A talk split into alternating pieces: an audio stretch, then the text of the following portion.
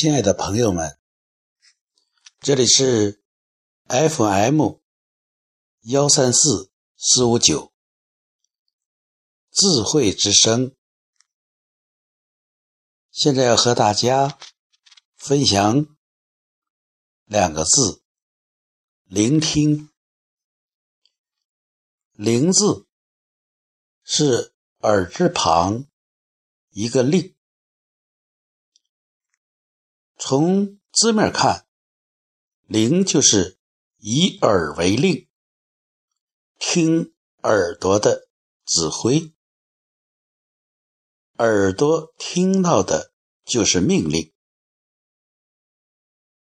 这样的意思就是告诉我们，耳朵它是优先于舌头。只有听得明，才能讲得清。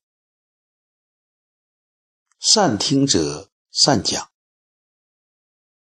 那么第二个字“听”，简化的“听”是口字旁一个“金”。金大家知道，一般被解释为斧头。那么就是嘴上挂了个斧头，你不能动。你一动，那就会割破你的嘴唇，弄伤你的舌头。那么他的意思就是要少用嘴，用耳朵去听。这是简体的“听”，繁体的“听”呢，它是一个耳字旁，下面有个王。这是左边，右边呢是道德的“德”的右边，也就是在人的器官中要以耳为王，以耳为王为德，这样的一个解读告诉我们。在五官之中，谁最重要？